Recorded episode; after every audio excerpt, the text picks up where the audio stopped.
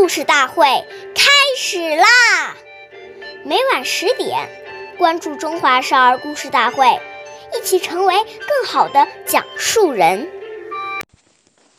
借人物，及时还，后有急，借不难。借用他人的物品，要爱惜使用，并准时回归。这样以后若有急用的时候再借就不难了。岁月易流逝，故事永流传。大家好，我是中华少儿故事大会讲述人许楚曼。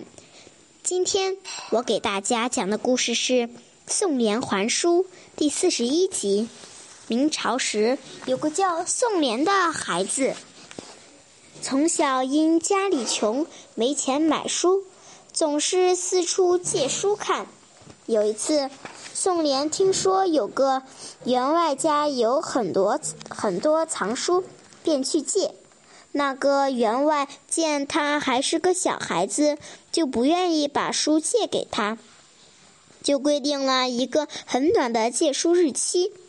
宋濂拿拿到书后，赶紧赶紧开始抄写。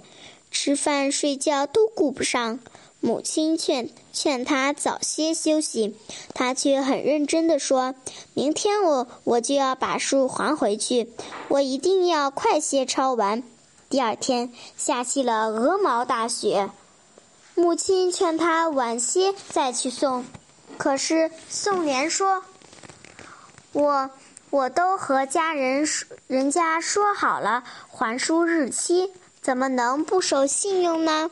说完，冒着风雪把书送给了员外。员外看到宋濂冒雪还书，很受感动，从以后总是把书借给宋濂。经过这样的苦读，宋濂终于成为了一名有名的学者。下面有请故事大会导师王老师为我们解析这段小故事，掌声有请。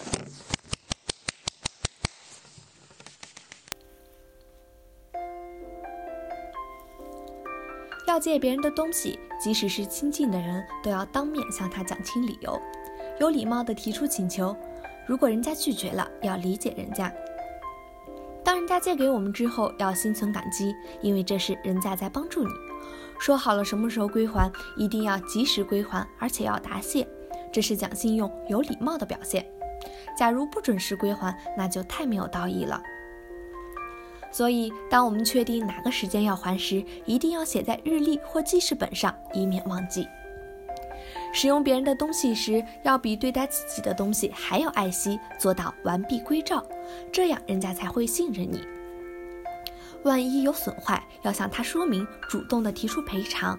当你每次借东西时都很谨慎，往后借再多的东西，他都会很欢喜的借给你。有人说，现代社会要敢想敢干，谨慎已经过时了。此种看法非常浅薄。做事既要有胆略，也要谨慎，缺一不可。所谓胆大而心细，做人讲道理，更要吾日三省吾身，在细微处下手。社会生产生活方式常变，而人性千古不变。古人谨字的训导永不过时。感谢您的收听，下期节目我们再会。我是刘老师，想参加故事大会的朋友，请关注我们的微信公众号“微库全拼八六六九幺二五九”。